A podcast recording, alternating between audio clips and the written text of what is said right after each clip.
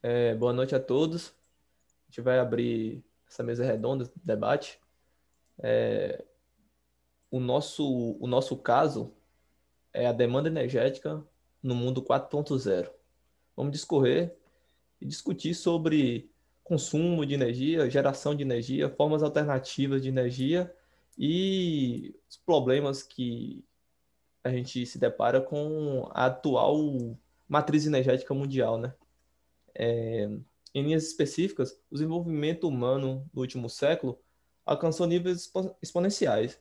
É, ao, ao observar gráficos de é, densidade demográfica da humanidade, percebemos que de, no fim do século XVII para o início do século XVIII, a humanidade teve um boom é, exponencial de crescimento, né? Passou de alguns milhões para atualmente quase 8 bilhões de pessoas no mundo, né?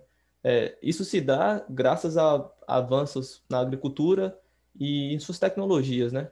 Que atualmente podemos produzir alimentos em escala que nem nós mesmos damos conta de consumir. Por mais que essa distribuição alimentícia não seja totalmente igual, atualmente é, temos tecnologia e aparatos é, científicos e tecnológicos para alimentar é, grandemente a população mundial. Isso que gerou esse boom de crescimento, né? E o que dá nisso é várias consequências, tanto no consumo, tanto diretas, que é o consumo de, de alimentos, como consequências né, não tão pensáveis em primeiro momento, né? Que é a demanda energética. Pois não existe mundo como conhecemos sem o consumo, sem a geração e o consumo de energia, né? É, se você quiser falar um pouco, Hugo, pode falar. É,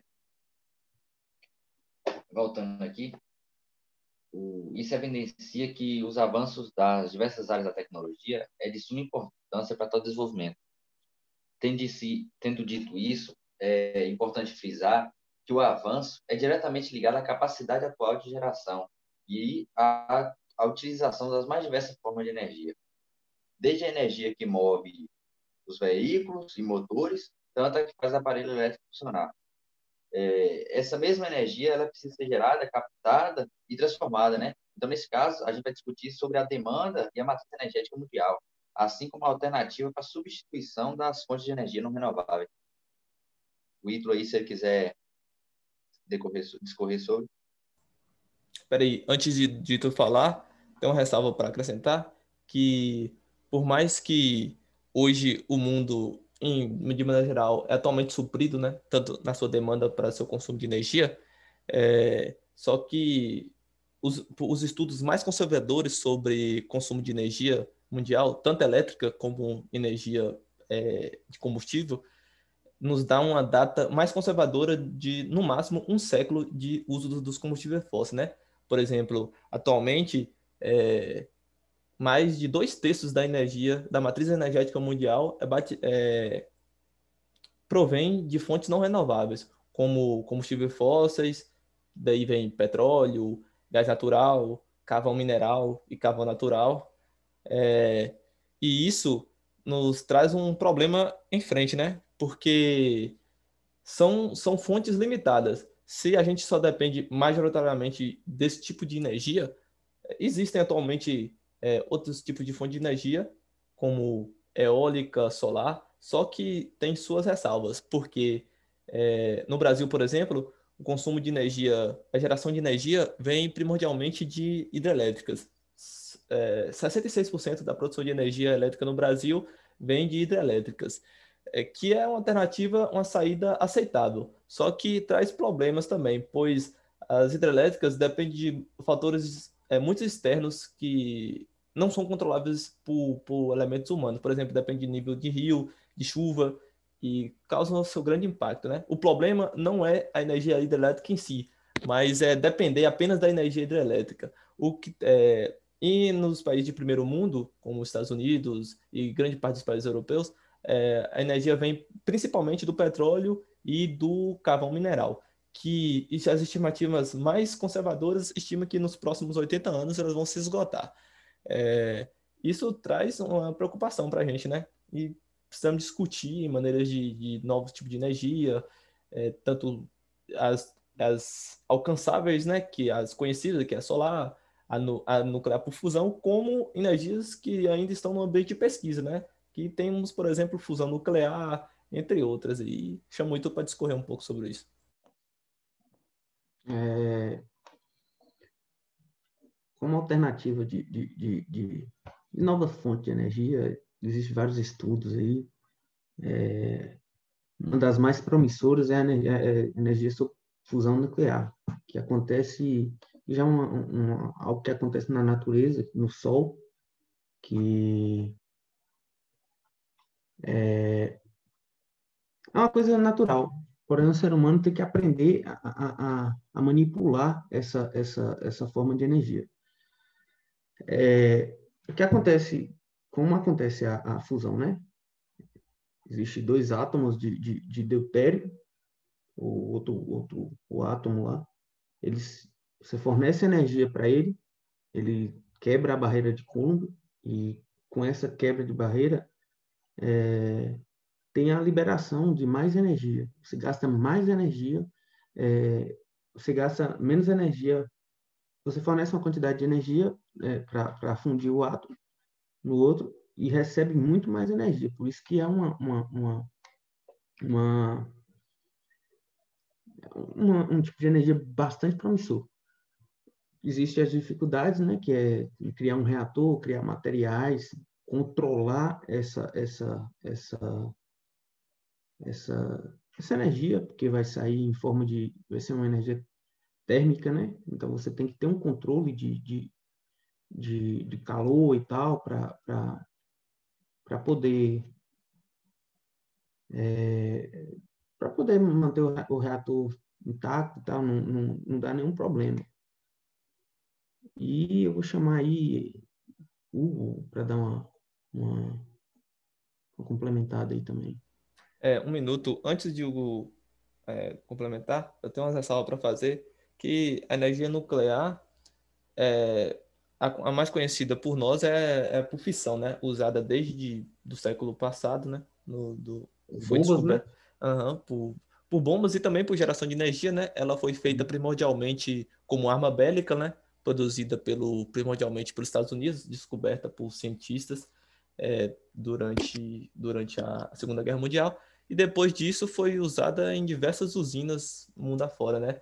E a palavra energia nuclear, é, em primeira vista, traz um grande espanto para a gente, né? Porque pensamos que é algo extremamente negativo, perigoso ou sem controle, mas exatamente ao contrário, né? É, a energia nuclear, mesmo por fissão, é a forma mais rentável de, de se gerar energia que conhecemos, né? E é uma das que mais, por incrível que pareça, apesar das dificuldades e das ressalvas, é a que mais gera subproduto. Por exemplo, a quantidade de lixo que, que por dia que cada humano, cada, cada pessoa gera, é de, de uma base de 3 a 5, de 1 a 3 quilos de lixo. Já, já a se falar da energia nuclear por fissão, a quantidade de lixo nuclear que cada pessoa produziria caso se usássemos apenas energia nuclear seria no volume de uma lata de Coca-Cola, por exemplo. E apesar de ser perigosa e ter que estocar, é algo totalmente controlável se feito com responsabilidade e estudo, né? Você pode achar um jeito de armazenar ela e ela como uma fonte alternativa aos combustíveis fósseis é muito promissora. Não para a gente usar para sempre, mas como a gente usar é, uma forma de um período de transição entre estudo de novos tipos de energia e nossa matriz, e nessa transição dessa matriz energética é, majoritariamente fóssil, como para uma transição de novos tipos de energia, solar, é, eólica, ou pela fusão aí que Ítalo falou um pouco, né?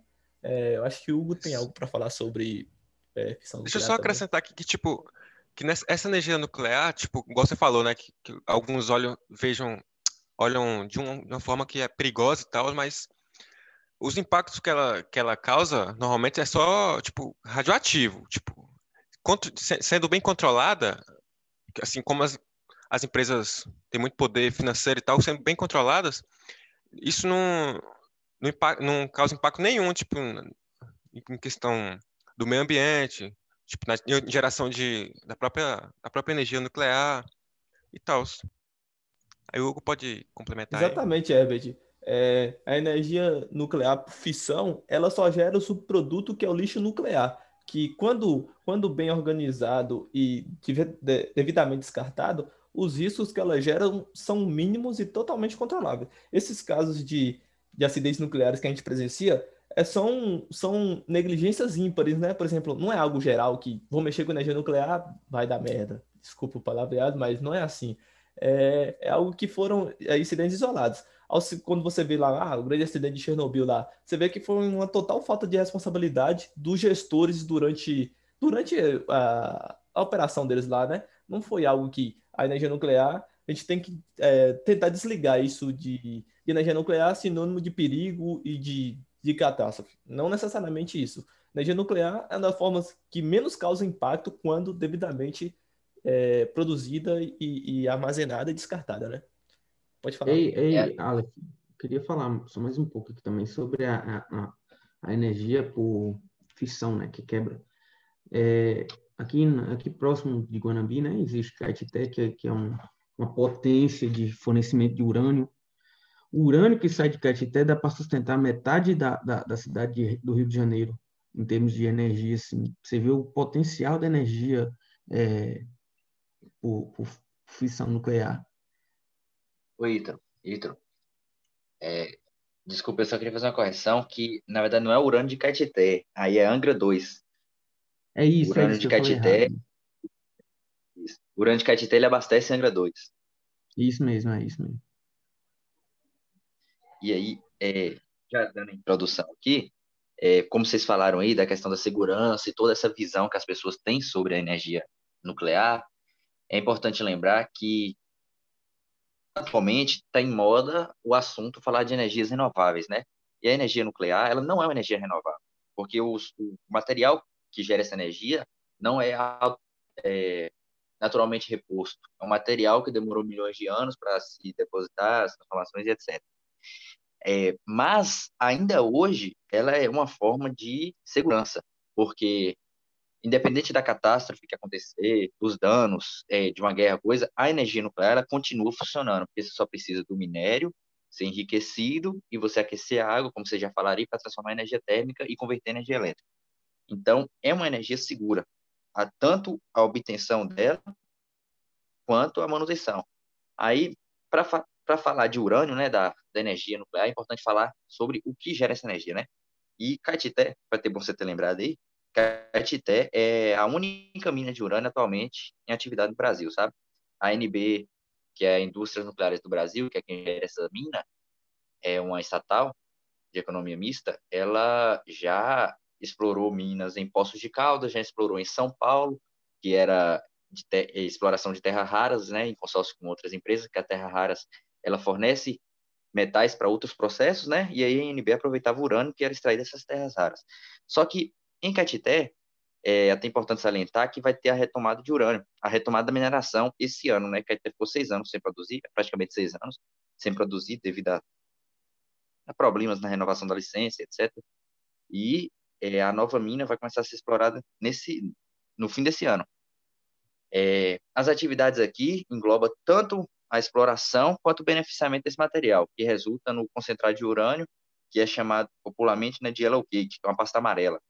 Essa pasta é mandada para Salvador que de navio, ela vai para a Europa, lá ela é transformada em gás, e só depois de ser transformada em gás, já que a gente não domina essa tecnologia de transformar em gás, ela volta para cá. E aí é uma questão que é orgulho do Brasil, porque o Brasil é um dos únicos 12 países do mundo que tem capacidade, tem tecnologia, detém a tecnologia própria para enriquecer o urânio. Então a gente pega esse urânio em gás, consegue transformar em pó para transformar em pastilhas que vão conseguir gerar energia.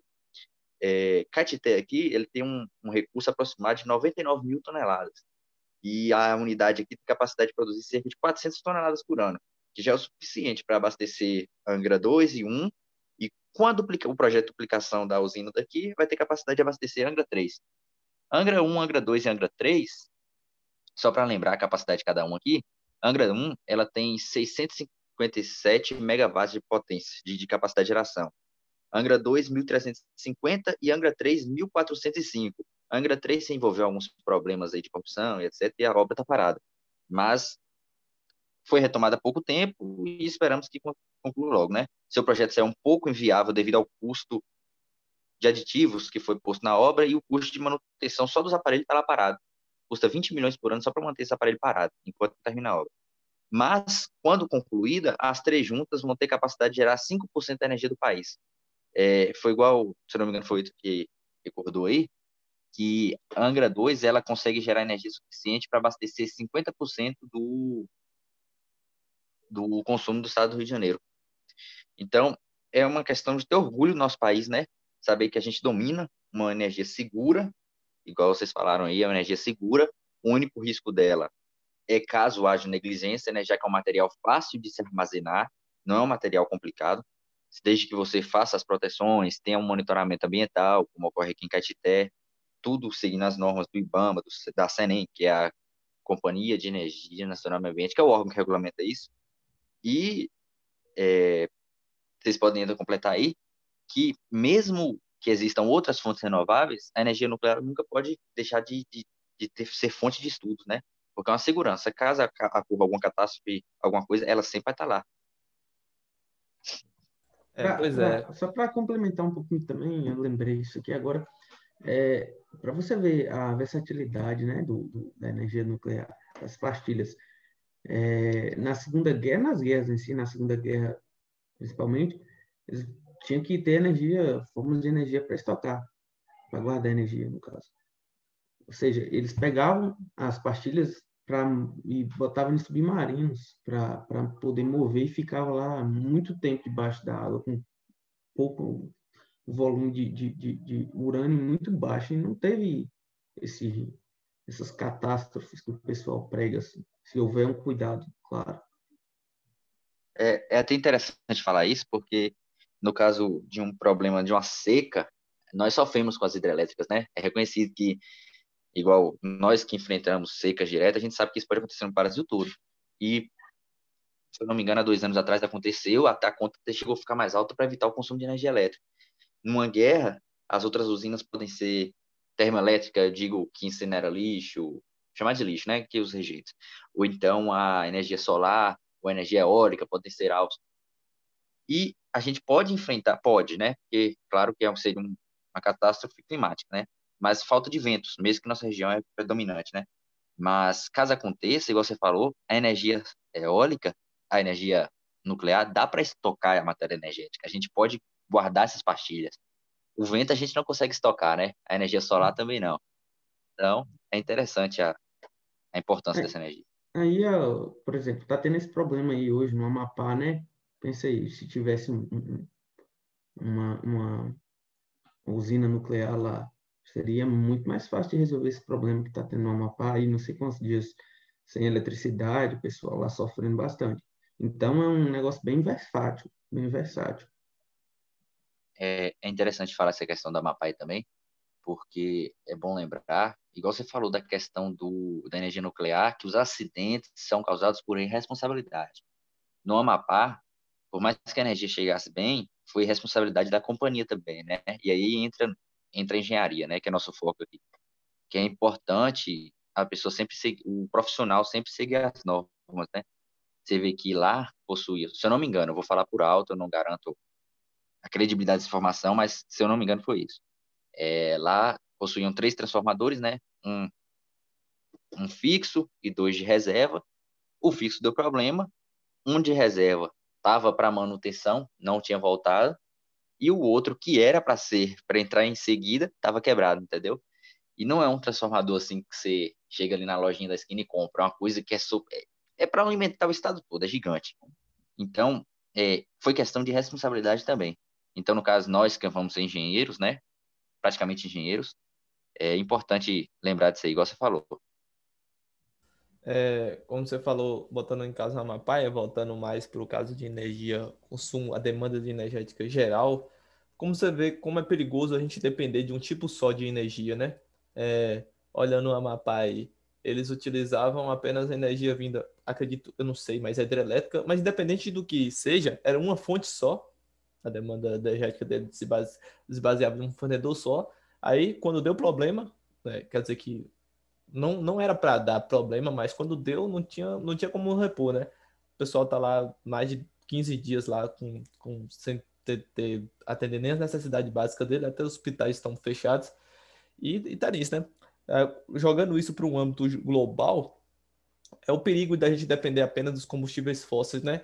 Existem negacionistas dizem que não, que vão durar para sempre, mas a fonte segura de cientistas que dizem que no próximo século não haverá mais petróleo. Petróleo vai ser o primeiro a acabar. Estima-se que em 2050 é, não haverá mais. O gás natural, salvo engano, dura até o mais ou menos 2060 e o e o carvão dura um pouco mais até 2080. Então, sendo bastante conservador, no próximo século já não podemos mais contar com esse tipo de energia.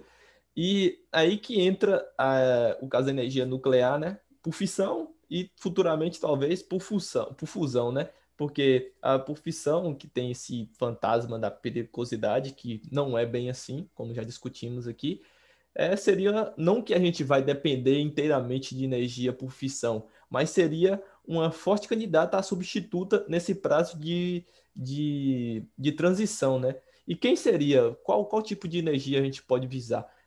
Como demos exemplo agora com o Amapá, quanto mais tipos de energia, mais fontes é, de preferência renováveis a gente puder contar e confiar, né, melhor, né? Temos, como, temos, por exemplo, energia solar, que é grandemente, salvo engano, eu vi, eu vi na, na, na revista super interessante, que se a gente conseguisse captar efici eficientemente toda a energia que vem do Sol para a gente, em uma hora teríamos mais energia do que a humanidade consome em um ano. Então, tipo, é incrível, né? E só que os problemas da energia solar é que é muito cara a instalação, as células ainda não têm uma, uma, uma suficiência energética tão boa, então tem que instalar numa grande área.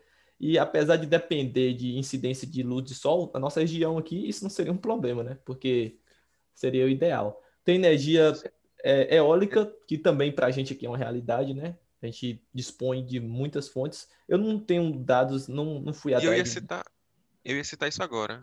Pode falar, que, Beto. Tipo, se você quiser falar um pouco, pode falar. Que a energia eólica, tipo, é a energia mais, tipo, mais inovadora que, que, tem, que, que tem, né? Tipo, é uma energia que não precisa de nada, praticamente, só do vento. É, e também não emite nenhum gás para causar efeito estufa, a, a, acabar com o meio ambiente e tal. E também é uma energia que nunca vai acabar, porque nunca vai, o vento nunca vai acabar. Então, e não precisa de matéria-prima. E aqui na região é o que o, o crescimento está tá muito grande na região de Guanabí, Caetité, aqui da, da energia eólica, né? É, é, até interessante ver essa questão, porque a gente dava para perceber assim, que a gente tem muita fonte de energia, mas a gente ainda enfrenta problemas por falta de energia, né? Se a gente for ver, a humanidade, ela, ela teve seu primeiro bilhão de habitantes, né, por volta de 1800. Então, em pouco tempo, a gente já está em 7 bilhões. A, demanda, crescimento por demanda foi tão grande que, se você for pensar, é difícil as nossas, as nossas fontes de energia conseguir acompanhar isso. E pior ainda, nossas fontes de transmissão. Se for ver, esse voltando aqui, né?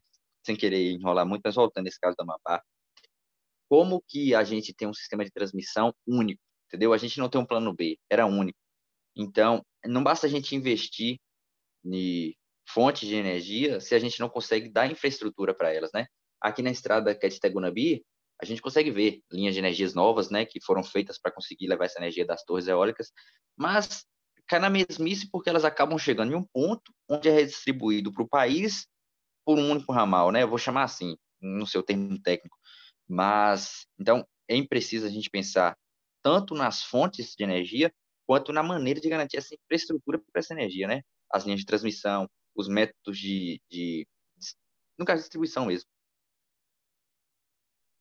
É, só completando o que o Hugo falou aí, é, eu acho assim, é, exatamente, é muito importante que haja várias formas de energia, né, de, de como fornecer energia para a população.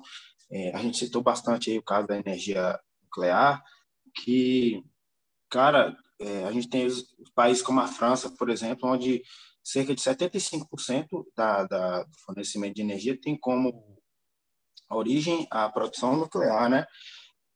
Claro que existem os pontos negativos, por exemplo, é, a questão do, do, do desastre e tudo, e também a, a desconfiança em relação a alguns países que podem acabar entrando naquela questão de produção de armas nucleares, nuclear, essas coisas.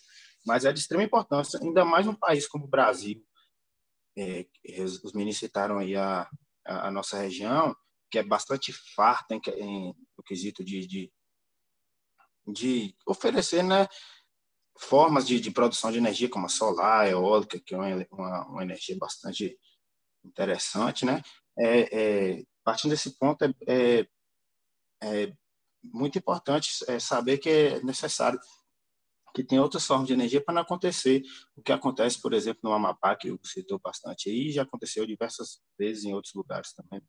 Falta de energia, que é um, um, um digamos assim, pré-requisito hoje em dia para a sobrevivência, né?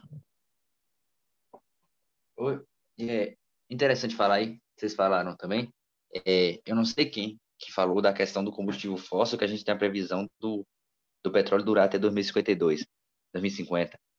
É, é interessante falar que tem um, um projeto de lei aqui no Brasil que proíbe a venda de veículos a diesel ou a gasolina, né, proveniente de combustível fóssil, não petróleo, a partir de 2030. E na Europa, se eu não me engano, já está em prática, no caso, já tem essa proibição que a partir de 2030 não vai poder ser produzido ou comercializado né, de maneira direta ao público é, esse tipo de veículo.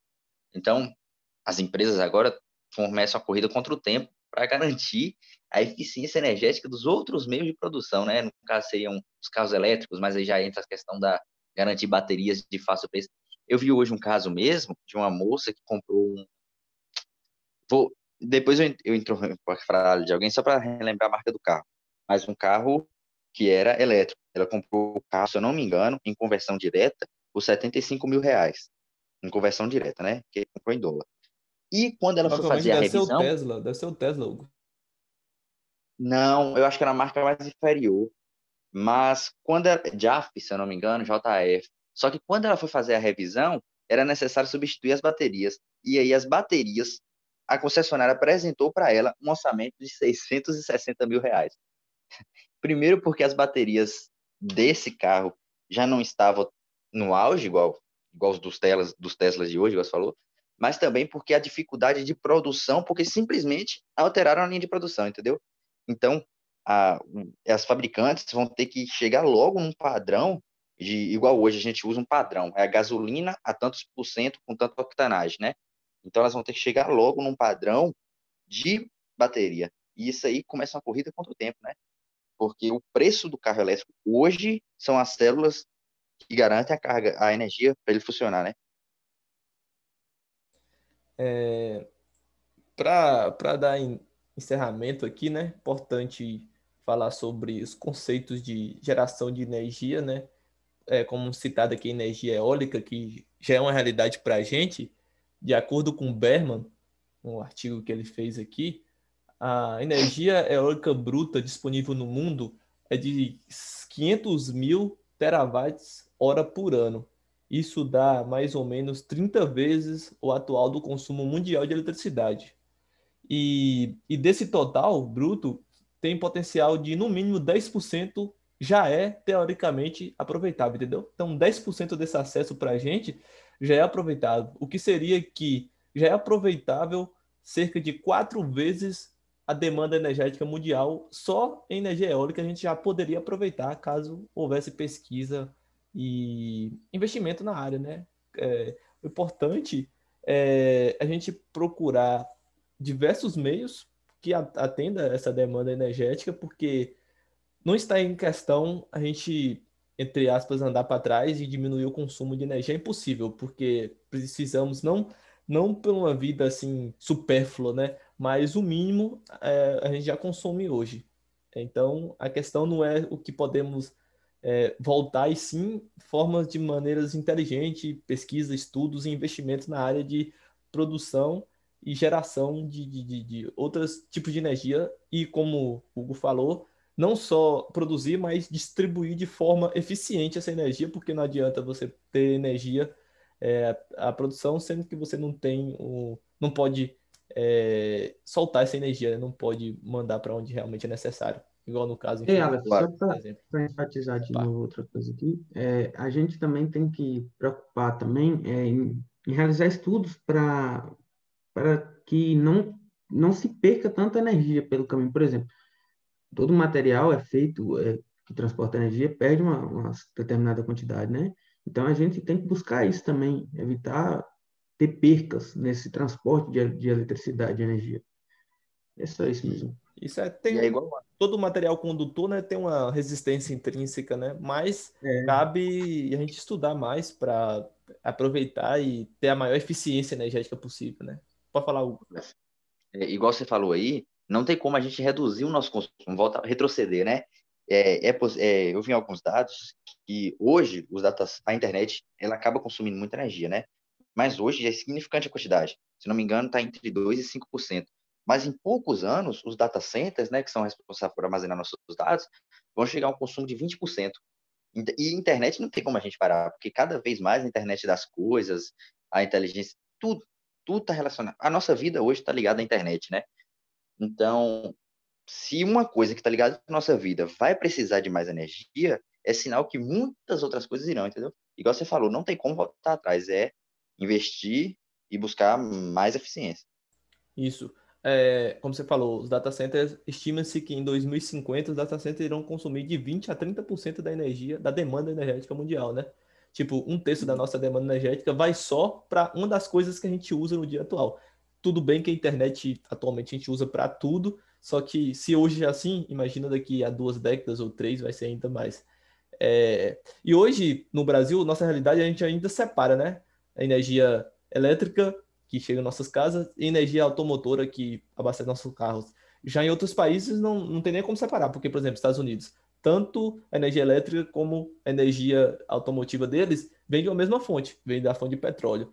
E futuramente vai ser assim, como você falou do, dos carros elétricos, é uma saída, só que não adianta a gente falar, ah, vamos usar carros elétricos, mas se a nossa energia vem de fonte não renovável, acaba sendo a mesma coisa. Não adianta eu ter um carro elétrico, sendo que minha energia vem de uma, vem de uma usina termonuclear. Eu estou queimando combustível fóssil do mesmo jeito. Temos que pensar assim que vamos usar os carros elétricos, mas usando como fonte uma demanda de energética renovável, né? É... Se alguém tem mais alguma é, coisa para acrescentar? Desculpe incomodar aí, mas incomodar não interromper, mas é até interessante isso que você falou aí, que nos Estados Unidos, boa parte da, da, geração de energia deles é de uma fonte fóssil, né, que é o petróleo. É interessante a gente ver a corrida nos Estados Unidos pelo marketing dos carros elétricos. E aí até entrei em uma discussão nas redes sociais, ultimamente, porque se você for pensar um gerador, vamos dizer, um gerador de energia a diesel ou a gasolina, um que tem uma boa eficiência, um gerador bom, ele vai ter uma eficiência energética próximo de 80%, né? No caso seria um vamos comparar aí, um carro utilizando a gasolina e esse gerador gerando a coisa. Ele vai gerar em watts 80% do que o consumo que o carro geraria, utilizaria. E ainda você tem a perda dos condutores que você falaram até chegar na bateria do carro elétrico. Então, além de pensar na eficiência do que vai utilizar essa energia, né, a gente tem que pensar numa maneira de alterar esses meios. Agora me explica aí, você acha que vai ser fácil os Estados Unidos trocar o jeito que ela gera energia? É, a questão não se vai ser fácil ou não. Fácil não é. É uma é um desafio. Por isso que o nome já fala, né? Desafio desafio da, da, da, da, é, da demanda energética, né? É, isso não, não é questão de é igual quando se fala de aquecimento global. Não é se tem, é já tem, entendeu? É, é fato. Do mesmo jeito é, tem, existe negacionistas do, do fim dos combustíveis fósseis, mas os estudos mais conservadores já falam que não vai passar de um século, então é um fato, entendeu? Não tem como você discutir com, com um fato científico essa aí, mas não vai ser fácil, não. Por exemplo, os Estados Unidos é um grande, é um grande exemplo aí, que é um dos que vai, vai ter que mais correr atrás do pau aí, porque vai ser difícil para eles. Salvo engano, lá, mais de dois terços da energia deles vem de fontes termonucleares, ou carvão ou queima de petróleo mesmo. Lá vai ser, vai ser difícil, mas e isso vai ser de exemplo o mundo todo, né? No Brasil também a gente vai ter que queimar um dobrado. Por mais que tem hidrelétrica, só que como várias consequências das alterações globais, o, o clima altera bastante. Então, você vê, em 2015, 2016, São Paulo ficou um tempão lá com a crise energética lá, porque não estava chovendo nas barragens, né? E assim sucessivamente, a gente vai ter que correr atrás. É, é isso, pessoal. Acredito que a gente abordou um pouquinho de cada coisa, aprofundou um pouco em outras coisas, mas deu para ter um, um, uma visão geral do que a gente queria discutir mesmo. Alguma coisa mais para acrescentar? Pode falar aí, tá aberto a qualquer pessoa. É, então... Acho que é só isso mesmo. Pois é, então, se ninguém tem mais nada, vou encerrar a gravação. Aí, vou ver com o professor como é que faz para subir lá no Spotify, beleza? Encerrando aqui. Eu bem proveito. Ok. Valeu aí.